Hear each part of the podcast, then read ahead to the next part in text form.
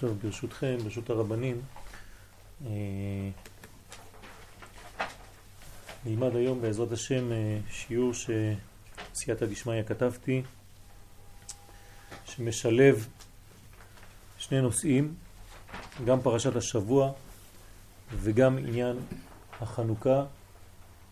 אנחנו נמצאים בחודש כסלו, חודש מיוחד שיש בו הכוח לשלב את המדרגות של הזמן הזה, של העבר ושל העתיד לבוא. כלומר, יש חודש מיוחד, הוא חודש כסלו שמסוגל לגלות את האור אפילו במדרגות הכי נמוכות, ואנחנו צריכים להשתמש בכוח של החודש הזה כדי לנסות כמה שיותר לשלב את העולמות. במעגל השנה מצינו שני זמנים שהם בבחינת שמיני. האחד הוא שמיני עצרת והשני הוא חנוכה. שניהם נקראים שמיני. שמיני עצרת הוא שיא המועדים.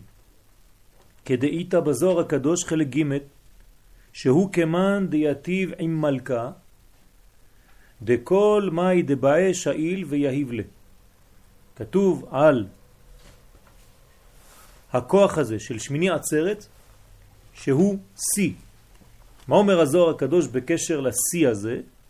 שמי שיושב עם המלך, כי זה היום האחרון של חג הסוכות, והקדוש ברוך הוא אומר לכנסת ישראל, בוא ונשמח אני ואתם, כלומר, כשנפרדנו מכל אומות העולם על ידי 70 פרים, נשאר שמיני עצרת, שמחת תורה בארץ ישראל, ואנחנו בייחוד בין הקדוש ברוך הוא וכנסת ישראל. זה זמן של ייחוד גדול, ומי שיושב ומבין את העניין הזה ומשתתף בעניין הזה, כמובן אם זה במודע זה עוד יותר חזק, אז כל מה שהוא מבקש, כן, הקדוש ברוך הוא נותן לו.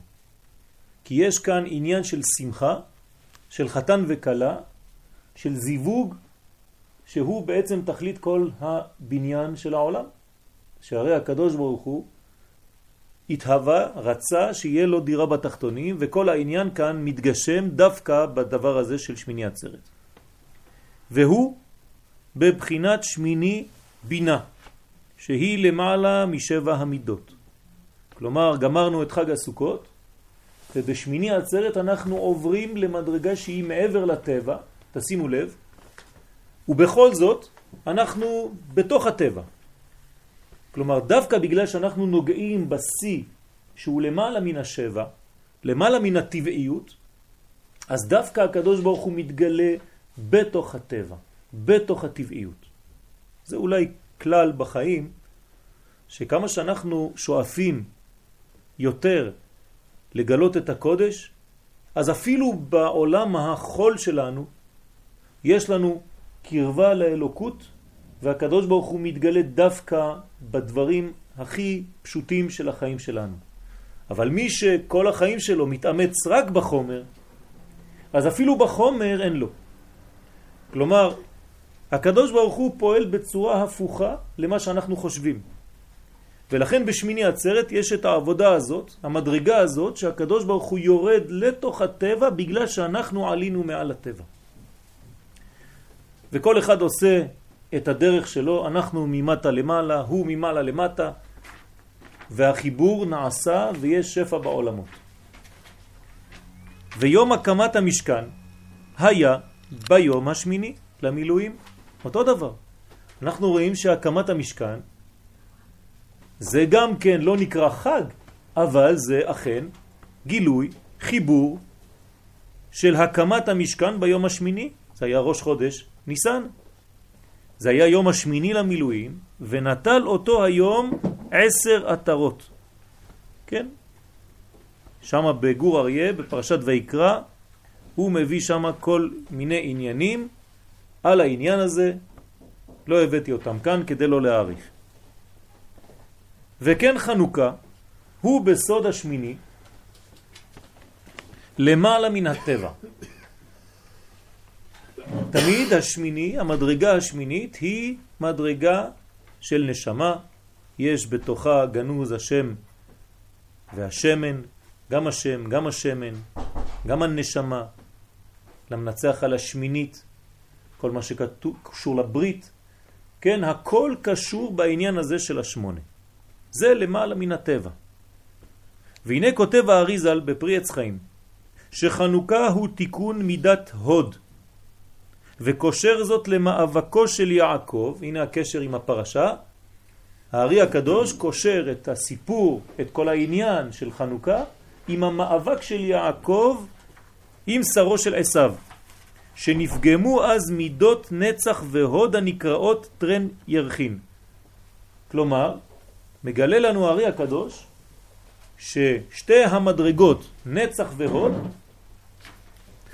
נפגמו במאבק הזה של יעקב נגד שרו של עשיו.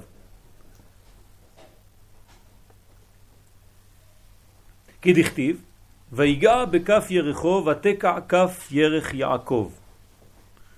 אנחנו נראה בפרשה בשבת, בעזרת השם, את אותו מאבק כשיעקב אבינו מחליט לחזור לארץ ישראל, הוא נשאר לבדו ויוותר יעקב לבדו ויאבק איש עמו עד עלות השחר. בקטע הזה, בפרשייה הקטנה הזאת, כן, גנוז אין סוף דברים שאנחנו צריכים להבין אותם, שהם קשורים בעצם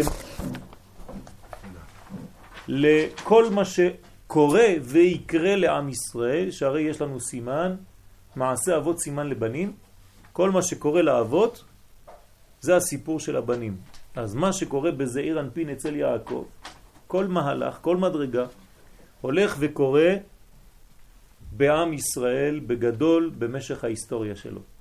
ולכן אם יעקב נאבק בחזרתו לארץ ישראל, כנראה שגם אנחנו נאבק כשנחזור לארץ ישראל, והמאבק הזה יהיה לילי. הוא יהיה בגדר של ויוותר יעקב לבדו, כן? ויאבק איש עמו. תרתי משמע. ויאבק איש עמו, כן, אנחנו יודעים שזה שרו של עשיו המלאך, אבל אני רציתי לפרש בסייעתא דשמיא שאדם נאבק עם עצמו, ויאבק איש עמו. כל אחד נאבק, יש לו מאבק פנימי, האיש עם עצמו, עם מה שיש לו בחיים, כשהוא מחליט החלטות גדולות בחיים, לגלות את הקודש, אז תמיד יש לו מאבק פנימי נגד כל הכוחות שבאים להחדיר בתוכו ספקות, והאדם הזה צריך מאבק רציני. והמאבק הוא בדיוק כמו שכתוב בפרשה. בהתחלה המלאך רוצה לפגוע בחלק העליון שלו, ולא מצליח. המדרגה של המאבק יורדת לחלק המידות שלו, גם לא מצליח.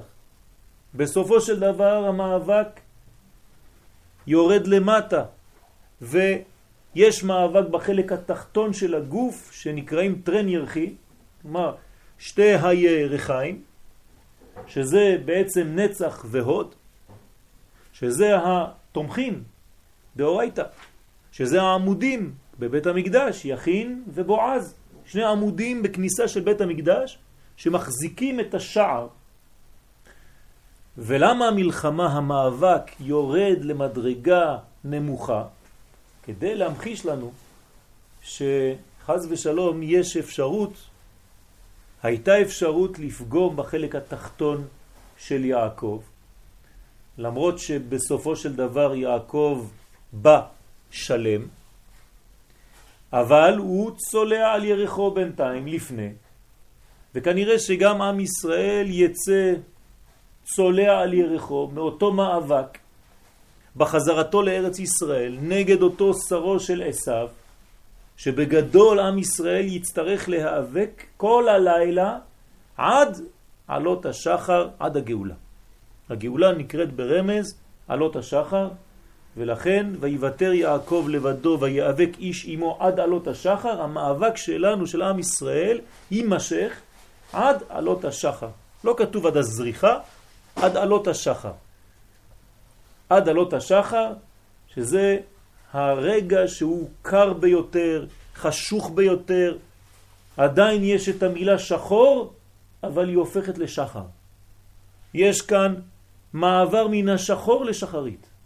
יש מעבר מן החושך לאור, וזה סוד הגאולה.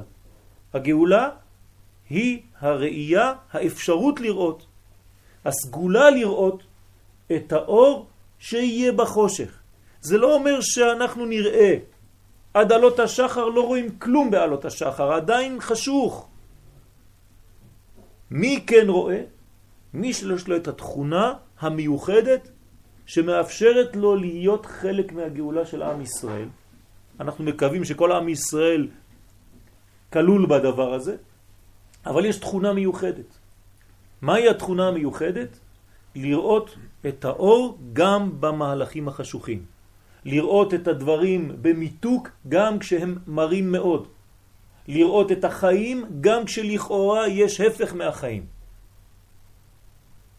אנשים כאלה מסוגלים להיכנס למדרגתו של מלך המשיח, לישיבתו של מלך המשיח, נכנסים רק אנשים כאלה.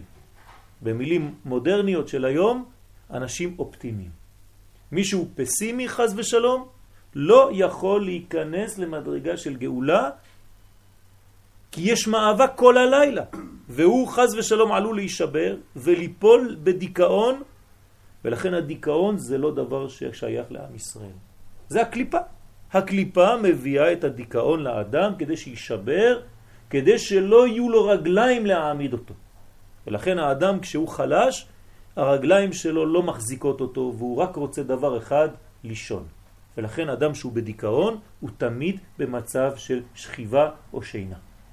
הוא לא מסוגל לעמוד על הרגליים, זה רמז למלאך שבא ופוגע ברגליים של יעקב, ולכן המקובלים נוהגים ללבוש בגד ארוך בשבת שמכסה עד לברכיים, כי הקליפות נכנסות מהחלק התחתון של הגוף, וזוהי שמירה על הגוף כדי שלא ייכנסו החיצונים משם.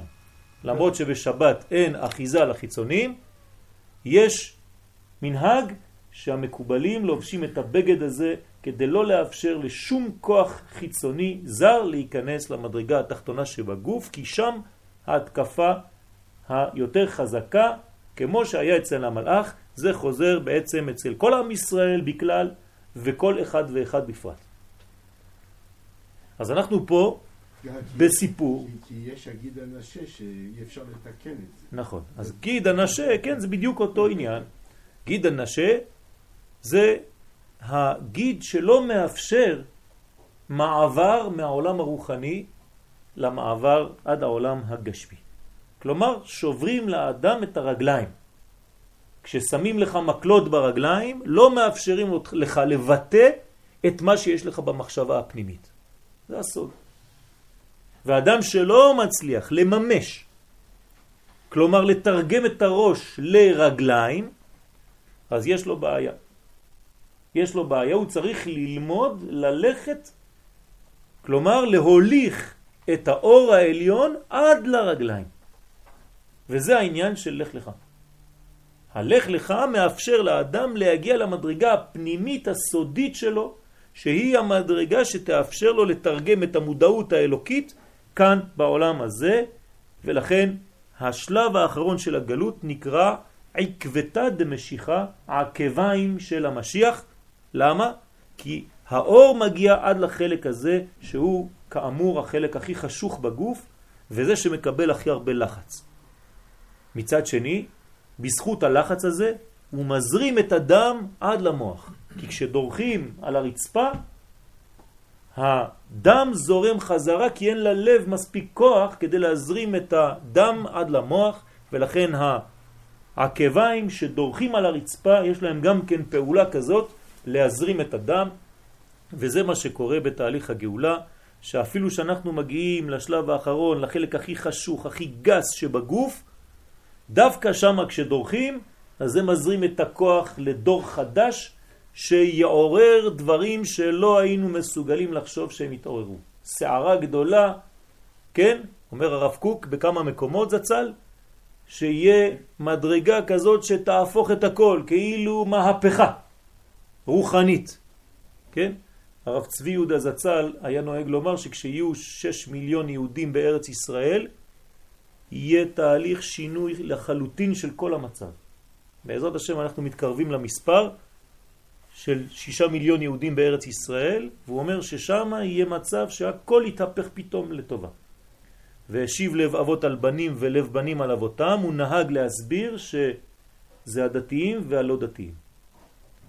כן, הבנים זה אלה שעוד לא דתיים, והאבות זה אלה שכבר נכנסו לקודש.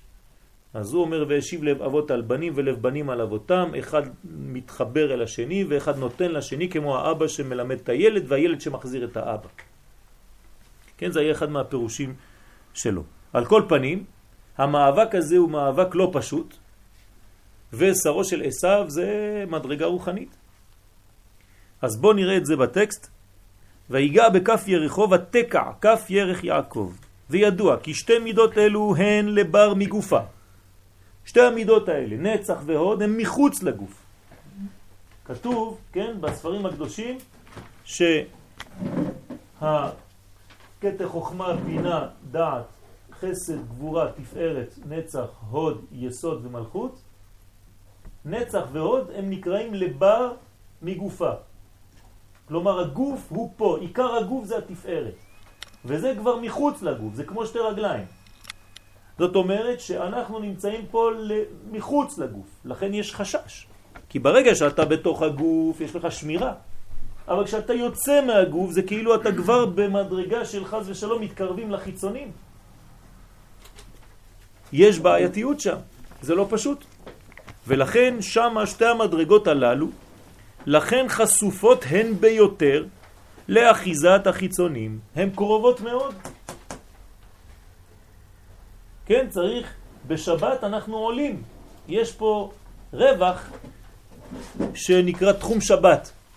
תחום שבת בהלכה זה מקביל בתורת הסוד לתחום שבת פנימי.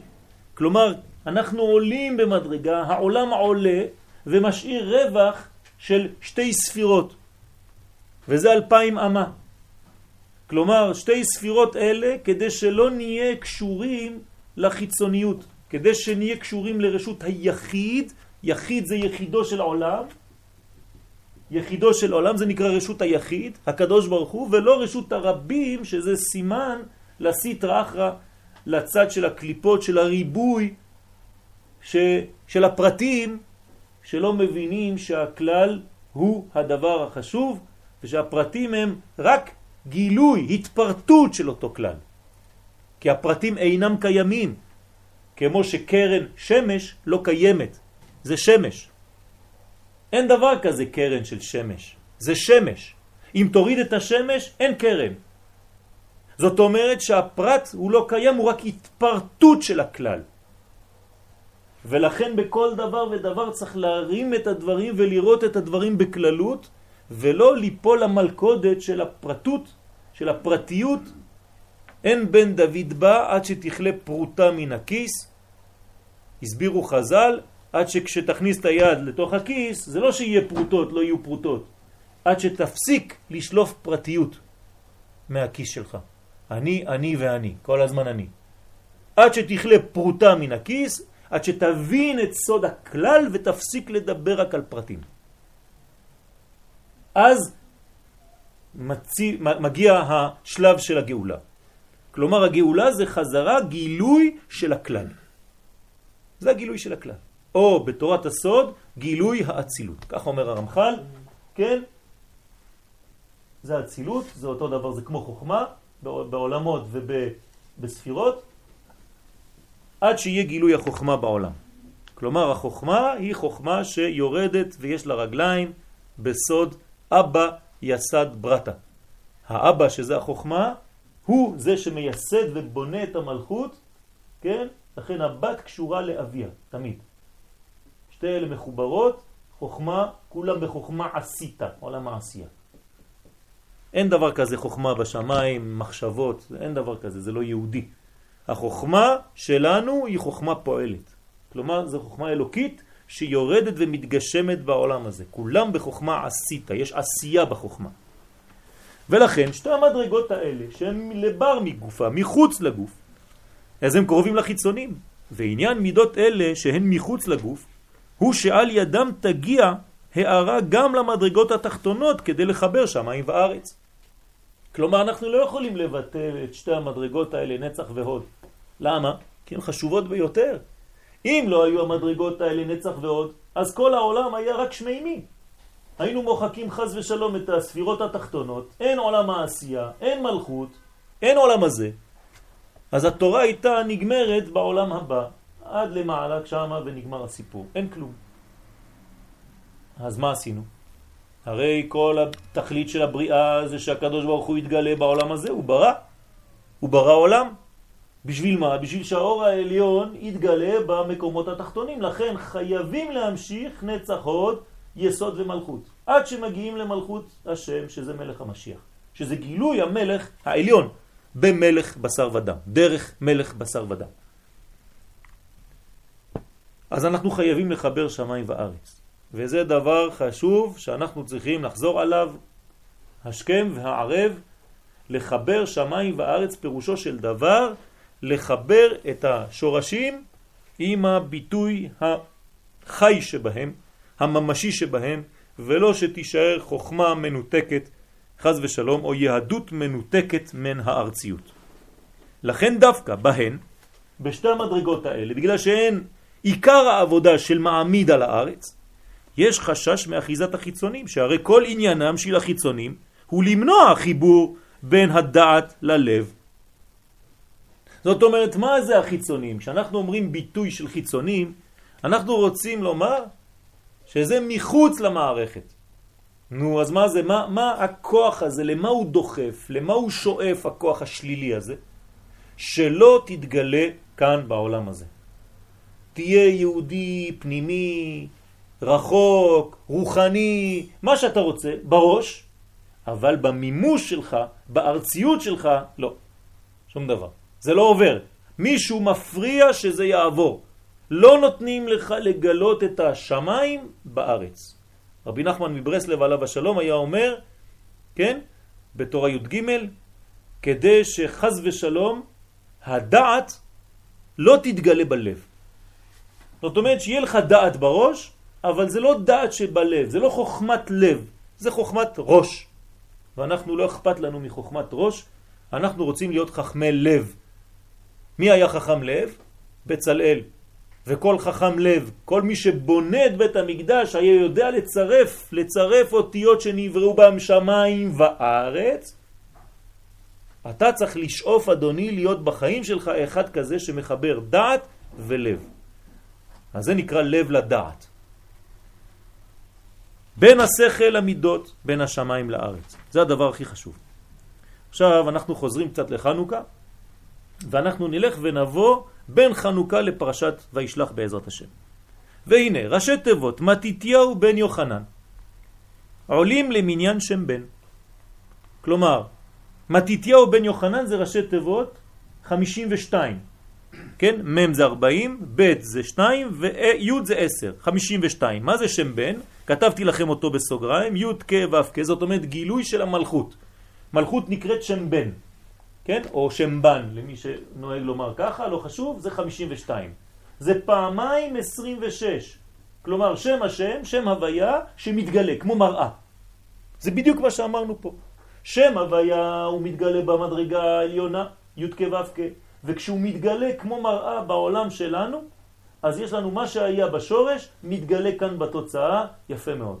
ביום ההוא יהיה השם אחד ושמו אחד. גם שמו יהיה כמו השם אחד. מה זה יהיה השם אחד ושמו אחד? בינתיים השם אחד, אבל שמו, שזה הגילוי שלו, כן, שמו זה בגמטריה רצון, אז זה לא אחד כביכול. כלומר, אנחנו לא רואים את זה כאחד, זה תמיד אחד, אבל אנחנו לא רואים את זה עדיין. אבל כשיגיע הזמן לתיקון, אז אנחנו נגיע למספר הזה 52, שזה פעמיים שם הוויה, זאת אומרת, מה שיש בשורש יתגלה בדיוק בתוצאה, אנחנו נוכל לומר את השם כמו שהוא כתוב. י' כ' ו' כ', לא כמו שאנחנו אומרים היום, א', ד', נ', י'. אנחנו רואים י' כ' ו' כ', אבל אנחנו אומרים שם אחר. אומרת הגמרא, כן, היום אנחנו רואים משהו ואומרים משהו אחר, לעתיד לבוא מה שנראה נגיד. זה יהיה השם שמופיע ממש. אז זה שם בן, קוראים לו שם בן, זה 52, כן? 50 ועוד 2. עכשיו תשימו לב, יש פה פלא. מי שעושה את העבודה לגלות את האור כאן בעולם הזה, מי זה? בעניין של חנוכה, מתיתיהו בן יוחנן. והוא בדיוק עולה בגמטריה, כן, הראשי תיבות שלו, בדיוק שם בן, זאת אומרת שהוא מגלה מלכות, הבן אדם הזה. שהוא בחינת המלכות כנודע, ולכן נעשה התיקון על ידו, להמשיך הערה מן העליונים אל המדרגות התחתונות שתחול השכינה בארץ, לקיים תכלית הבריאה, דירה בתחתונים. זאת אומרת, בא הבן אדם הזה, הגדול הזה, הכהן הגדול, כן, חשמונאי ובניו, מתיתיהו בן יוחנן, ואומר, אני מגלה את המלכות. בלי גילוי מלכות, כן, חז ושלום, אי אפשר לגלות את הקדוש ברוך הוא בעולם, זה המלכות מגלה. כן, יתר על 200 שנה, כך אומר הרמב"ם. ותיקן הפגם, עכשיו אם המלכות חוזרת, כנראה שיש תיקון. כי מי מחזיק את המלכות פה? המדרגות האלה, נצח, הוד ויסוד. עכשיו, מתי זה נפגם זה? אמרנו, כשהשר של עשיו נלחם נגד יעקב בלילה, הוא פגם בספירות האלה, חז ושלום. מה קרה למלכות? לא יכולה להתממש, אין מלכות. הוא צולע. אז מה צריך לעשות? יבוא אדם שיתקן את זה, כלומר הוא כנראה תיקן את זה, עובדה, השם שלו אפילו הוא שמו של המלכות, והוא מתקן את המלכות, הוא מעמיד את הדברים, מדליק מחדש את המנורה בבית המקדש, שזה עדות של מה? לכל באי עולם, אומרת הגמרא, ששכינה שורה בישראל. מי שמצליח להדליק את המנורה זה לא פשוט, זה לא אתה בא ומדליק את המנורה. יש זכות בשביל זה, לא כולם מגיעים לשם. עובדה, היוונים נכנסו ולא ראו כלום. למה הם לא ראו את השמן? כי יש דברים ששייכים רק למישהו שצריך למצוא אותם. מתיתיהו בן יוחנן כהן גדול הוא תיקן את המלכות. כנראה שהוא תיקן פה את הספירות האלה המעמידות, שתי הרגליים המעמידות את הבסיס של האלוקות בעולם הזה. אז הוא תיקן הפגם שנעשה אצל יעקב אבינו עליו השלום. ועיקר כוונת חנוכה זה העיקר של הכוונה. אם שכחתם הכל, תזכרו רק את זה. שמה? עיקר כוונת חנוכה הוא שתתפשט החוכמה העליונה למטה. זהו. באלו שמונת הימים. זה מה שצריך לכוון בחנוכה. שהקדוש ברוך הוא, החוכמה העליונה, תתגלה כאן בעולם הזה. אשר על כן, תנועת המדליק את הנרות של חנוכה צריכה להיות בהורדת ידו ממעלה למטה. זאת אומרת, כשאני מדליק נרות של חנוכה, אני צריך להיות במצב כזה שהחנוכיה שלי היא נמוכה. שהתנועה שלי היא להדליק פה ולהוריד את האש כלפי מטה. לא ממולי. לא ממולי, כלפי מטה. קודם כל, כי אתם רואים שהמנורה, החנוכיה צריכה להיות במדרגה של הנצח וההוד. יש פה רמז, פועל דמיוני שאני מתקן את הספירות הללו שנפגמו. אני צריך להאיר בחלק התחתון של הגוף שלי. זה שמעמיד אותי. זה שחז ושלום נגד אותו שרו של עשיו שרוצה מה? לעשות ל... להכשיל אותי, לא להעמיד אותי. הוא רוצה להפריע, רוצה להפחיד, לשתק. נכון, זה אותו דבר, כי זה בחושך, החושך הגדול. אנחנו צריכים להביא לשם את האור. אז לכן, מחילה? הכי ארוכים. כן, הימים הכי קצרים, נכון. אז הוא נותן את ידו ממעלה למטה לעשות פועל דמיוני למה שמתרחש בעולמות העליונים באותה עת. מה שקורה למעלה, אני פה בעולם שלי עושה אותו דבר. להמשיך אור השכל, שזה סוד השמן, אל קומת המידות בסוד ג' ייחודים העולים למספר נר כידוע. כלומר, אנחנו צריכים לייחד, כן, קודשה בריחו והשכינה. אז אנחנו מורידים כביכול את האור ממעלה למטה ומאירים בחושך למטה, בחלק התחתון של הגוף שהוא נמצא לבר מגופה, הוא נמצא מחוץ לגוף, שם אין אור. שם אני צריך להביא את האור בחנוכה, ושם אני מסוגל להביא את האור לחנוכה, בלי חשש. איזה כוונות אני צריך לכוון? כוונה פשוטה שכולם צריכים לעשות, אומר הבן איש חי עליו השלום, כן, זה הכוונה שכתבתי לכם פה. בברכה הראשונה להדליק נר חנוכה יכוון י' כ' ו' כ' בשילוב א' כ' י' כ'. כלומר הוויה ואקיה. בברכה השנייה שעשה ניסים, השילוב השני. אותו דבר י' כ' ו' כ', כי זה שם העצם, תמיד י' כ' ו' כ', אבל עם שם אלוקים. ובברכה השלישית שהחיינו, נמצא השילוב י' כ' ו' כ' עם שם אדנות. אם תיקחו את כל השמות האלה ותיקחו את הגמטריה שלהם ביחד יוצא נר. 250 בדיוק. ואני אומר עכשיו להדליק נר חנוכה זה לא סתם אש. אני מדליק נר, אני עושה את החיבור של הוויה אקיה בקומה העליונה, הוויה אלוקים בקומה האמצעית והוויה אדנות בקומה התחתונה. וכל זה נותן לי בגמטריה נר, זה הכוח של חנוכה. בשבת אני מדליק שתי נרות. שני נרות, למה? כי יש לי את הזכר והנקבה, זה עוד סוד אחר, ולכן שמה זה בגמטריה 500, שזה 248 איברים של הגבר ו-252 איברים של האישה. ביחד יוצא לי 500 שזה שני נרות של שבת.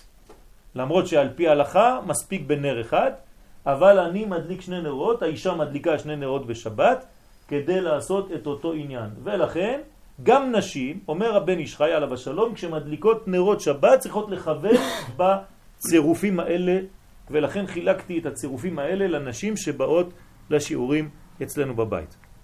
כדי שתדענה הנשים מה לכוון בזמן ההדלקה, אומר שזה כוונה פשוטה שכל אחד צריך לכוון בלי להיות מקובל.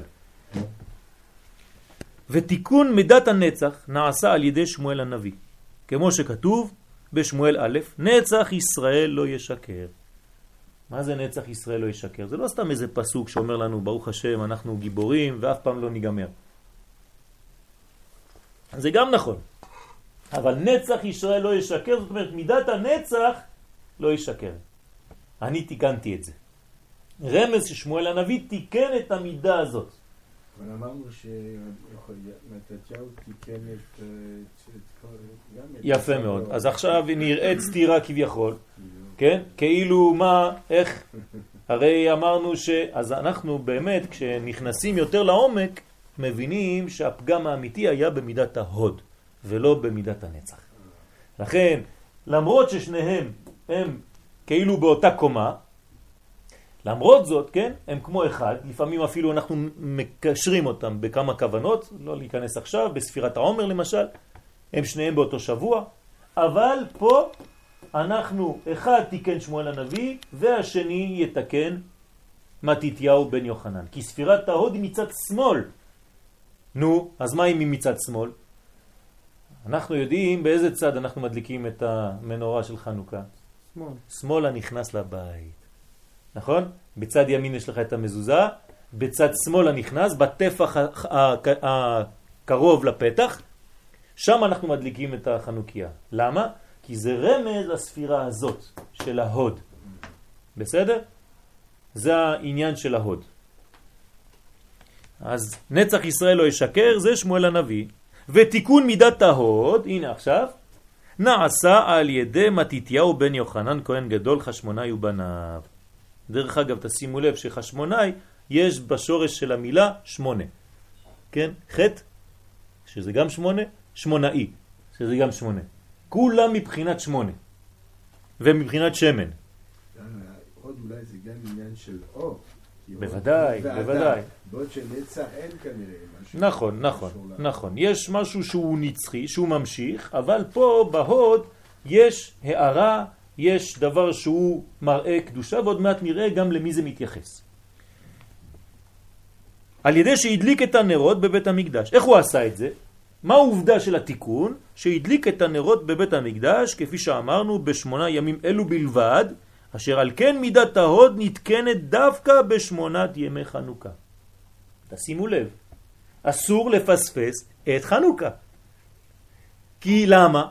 כי זה שמונה ימים בשנה שזה ספציפי בשביל התיקון הזה של ההוד, ממש מיוחד לזה. מעניין, אחרי חנוכה, איזה ספר אנחנו מתחילים? שמות, נכון? ומה קורה בשמות? מתחיל תיקון השובבים, נכון?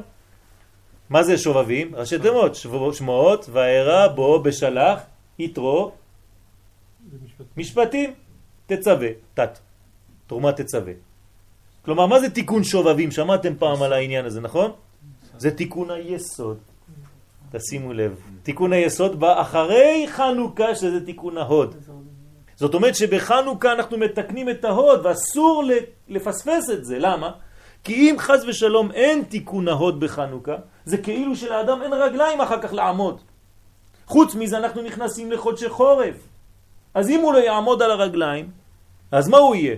כמו משותק, כל הזמן בפחדים, כל הזמן בלחץ, לא מתאפשר לו לעמוד יציב בעולם הזה ולהתקדם. אז מי ניצח? היצר הרע, שרו של עשיו חז ושלום. אז האדם צריך להתגבר בחנוכה בשמונה ימים, לכוון, לחזק את החלק הזה בתוך הגוף שלו ובתוך המציאות שלו. וכמובן, במציאות הכללית של כלל ישראל, שזה הגילוי של הקדוש ברוך הוא פה, שימשיך השפע ולא יעצור באמצע. והערה זו במידת הוד שהיא אחרונה בקומת הספירות. כן? למה היא האחרונה? כן, המקובלים אומרים לנו שהוד זה האחרון, זהו, נגמר. יסוד ומלכות זה מחוץ. למה? כתבתי לכם בסוגריים, כי יסוד ומלכות הן מידות כלליות. כן? בקבלה אנחנו אומרים כללות וכללות דקללות. זאת אומרת, אנחנו בעצם נגמר כל הסיפור איפה? בהוד. אחר כך זה כבר כלל. כי אתה מגיע לכלל ישראל, זה מלכות. אז איפה העבודה האחרונה בהוד? האחרונה האחרונה של כל הספירות זה בהוד. אסור לפספס את זה. אם מפספסים, חז ושלום, במקום הוד זה הופך להיות דבה. מה זה דבה? צער. צער, חז ושלום. מתי היה צער כזה כל היום דבה? חורבן בית המקדש. מתי היה חורבן בית המקדש? באלף החמישי. 1, 2, 3, 4, 5, האלף החמישי. היה חורבן בית המקדש, כי לא ידענו לתקן את ההוד. ולכן חז ושלום זה הופך להיות דבה. אז אנחנו לא רוצים את הדבה הזאת, אנחנו רוצים הוד, לחזור להוד הזה.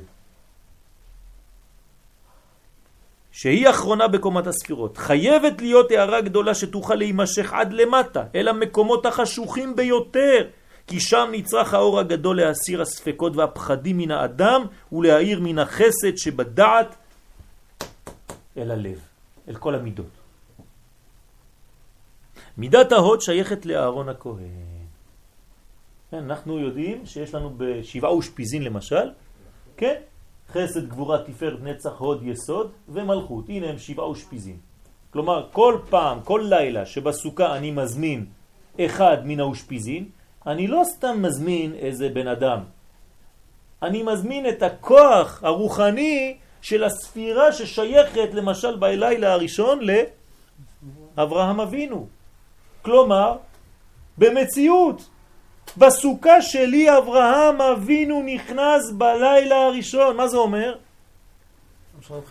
יפה מאוד, שכל היום הראשון בסוכות מה אני צריך לעשות? חסדים, חסדים, חסדים, חסדים. זה הלילה הראשון של סוכות. בלילה השני זה גבורה, אחרי זה זה, יצחק, יעקב, משה, אהרון. אהרון זה הוד. יוסף הצדיק ודוד המלך. כלומר, הוד שייך לאהרון. חסד שהוא המשך החוכמה שמתגלה בהוד. תשימו לב, כן? חסד שהוא המשך החוכמה, אבל הוא מתגלה בהוד שזה האחרון אמרנו. וכל עניין החנוכה כן, למה, למה כתבתי את זה? למה הבאתי את זה בסוגריים? כי אהרון זה חסד, נכון? מידת אה, החסד. לא, לא, לא מבין, למה החסד מתגלה בעוד ולא נגיד בנצח? יפה מאוד, זה מה שעכשיו, בגלל זה שמתי את זה בסוגריים, כי אנחנו יודעים, אם אנחנו, אני שואל אתכם, מי זה אהרון? איש החסד, כולם אומרים, אהרון, איש החסד אוהב שלום ורודף שלום, אוהב את הבריות ומקרבן לתורה, הווה מתלמידיו של אהרון. כן, אז זה חסדים. אז מה זה החסד הזה? עוד פעם, חסד, בשביל להישאר חסד זה לא מעניין אף אחד. כל עוד והחסד לא הגיע למדרגה האחרונה, ואמרנו שהמדרגה האחרונה מי זה? הוד. לא נצח. גם נצח זה מעבר. אנחנו חייבים להגיע לשלב האחרון. אם לא הבאת את המדרגה עד התחתית, לא עשית שום דבר. עכשיו, גם פה זה לא ייגמר. פה זה עדיין בפרטיות. אנחנו חייבים אחר כך לחזור לכלל. בסוד, כלל ופרט וכלל. כל מה שהיה בכלל ויצא מן הכלל, לא ללמד על עצמו יצא, אלא ללמד על הכלל כולו יצא. זאת אומרת, אנחנו חייבים להגיע בסופו של דבר לכלל ישראל. בסופו של דבר, כל אחד מאיתנו, אם השורה האחרונה אצלו זה חיים פרטיים של יהודי שמכין את העולם הבא הפרטי שלו, לא עשה כלום. זה חלק מהעבודה, זה לא העבודה הכללית של עם ישראל. העבודה הכללית של עם ישראל זה לדאוג שהקדוש ברוך הוא יתגלה כאן בעולם הזה, ולא רק אני אזכה לעולם הבא הפרטי שלי. לכן הכהן ממשיך עד ההוד, וכל עניין החנוכה קשור אליו, כלומר אל אהרון הכהן, כי הוא הדליק המנורה תחילה. הוא הדליק את המנורה, נכון? בהעלותך, כמו שכתוב בפרשה, במדבר ח', דבר אל אהרון ואמרת אליו בהעלותך את הנרות אל מול פני המנורה, יאירו שבעת הנרות. מה זה אל מול פני המנורה? יאירו שבעת הנרות. אז דרשו חז"ל שיש מנורה עליונה. לכן שבעת הנרות, כן, מאירים במנורה העליונה, מנורה הרוחנית. אם לא היה צריך להגיד שישה, שישה נרות. כן, שש נרות. כנגד האמצעי. נכון, כנגד האמצעי שהוא נקרא הנר המערבי, האמצעי, אז זה רק שש. אלא יש מנורה אחרת, רוחנית יותר. ויעש כן אהרון אל מול פני המנורה. אתם זוכרים את הקן הזה?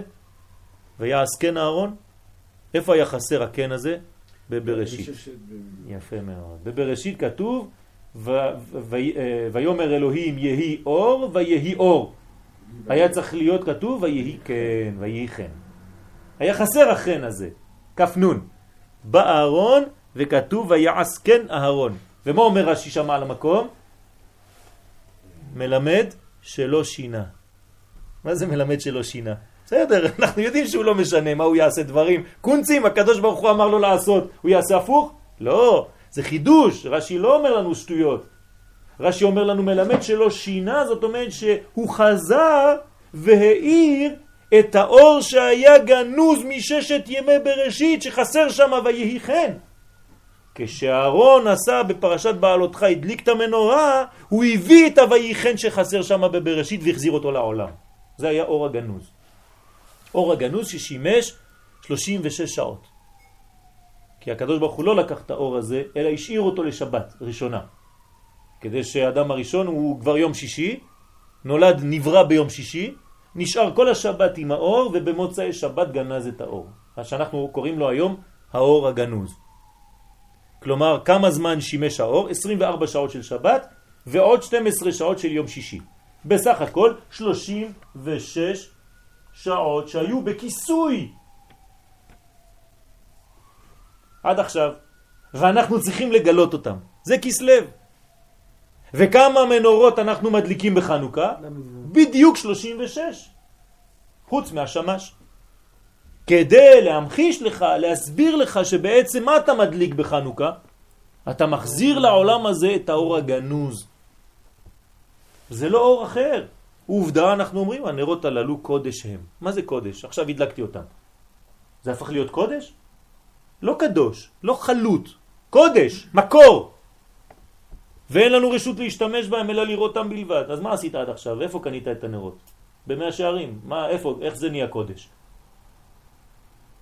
אלא שאתה רואה שברגע שהדלקת, אתה כבר מגלה את האור הגנוז מששת ימי בראשית. המאורות היו ביום הרביעי. לא. כבר, כבר לא היה אור הגנוז. לא, זה מדובר על השמש והירח. אני מדבר על האור המקורי הראשון, כן. שהוא לא שמש וירח. נכון. אז אני לא מדבר על זה.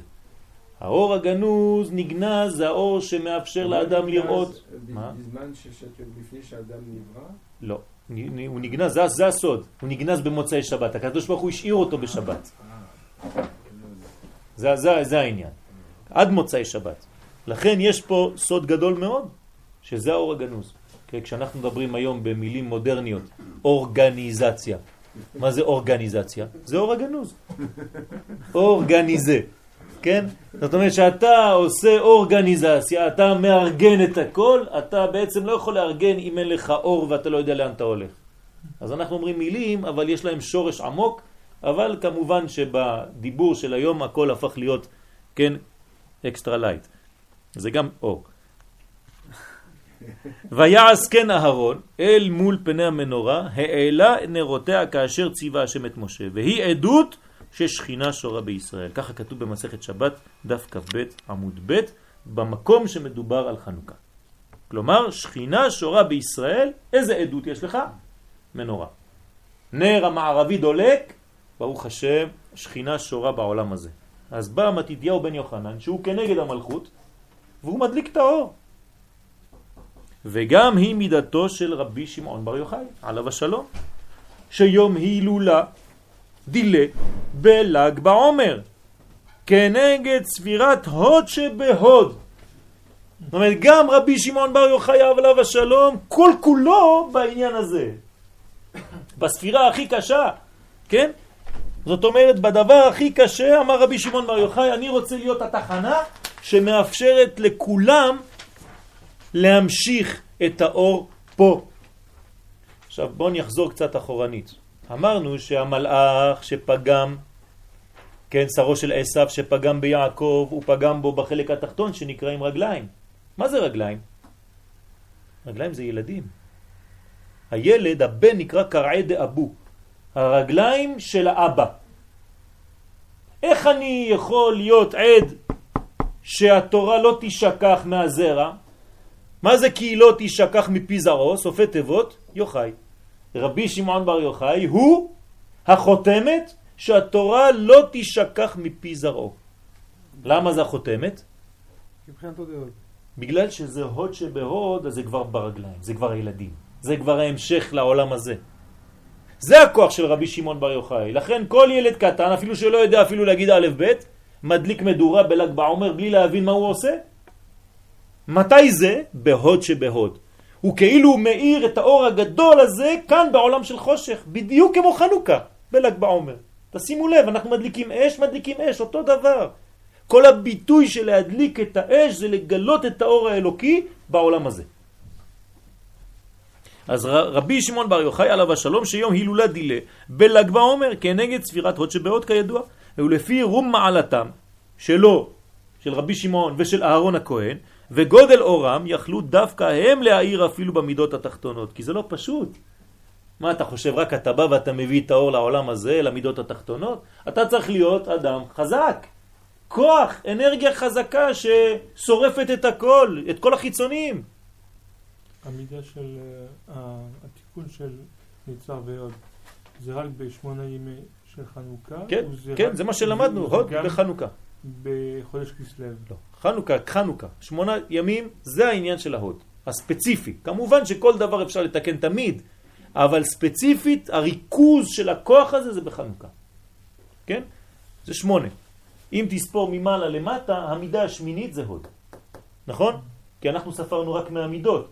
אבל אם תספור מלמעלה, כן? 1, 2, 3, כן? חוכמה, בינה ודעת, כתר, אנחנו לא סופרים, 1, 2, 3, 4, 5, 6, 7, 8. זאת אומרת, אנחנו פה. וזה נקרא שמונת ימי חנוכה. עוד מעט נראה מספר אחר, ספירה אחרת, כן? מספור אחר, שזה גם כן עוד שמונה אחר. מה זה בדיוק עוד נגיד? חסד אמרת נגיד בסוכה, אמרת שאתה כן. מתרבה ב... כן, אז. מה זה הוד? מה זה הוד? מה- זה הוד? מה עושים בהוד? בדיוק, מה עושים? מה זה כן. אומר? מה עושים בספירת הוד? מה, מה התיקון של ספירת הוד? מחייכים. אה? לגלות את הקדוש ברוך הוא. מה זאת אומרת לגלות אותו? זה מילים. זה- הכנה של הגיל. כל זה מילים, כל זה מילים. מה עושים? מה עושים בפועל? אני רוצה היום, כן? יש לנו בשבוע של ספירת העומר תיקון ההוד, שבוע שלם. מה עושים? סתם אני אומר, אני צריך לשרוף את החומר. לשרוף את החומר. יודע מה הכוונה. למה לשרוף את החומר? ככה אני אומר. אבל הקדוש ברוך הוא ברא את החומר, למה רוצה לשרוף אותו? מה? לבטל מה שהקדוש ברוך הוא ברא? לא, הכוונה לשרוף את החומר המיותר כנראה. אין דבר כזה חומר מיותר. לא, יש לאדם תאוות. אז זה משהו אחר. אולי להשתמש בחומר בצורה נכונה.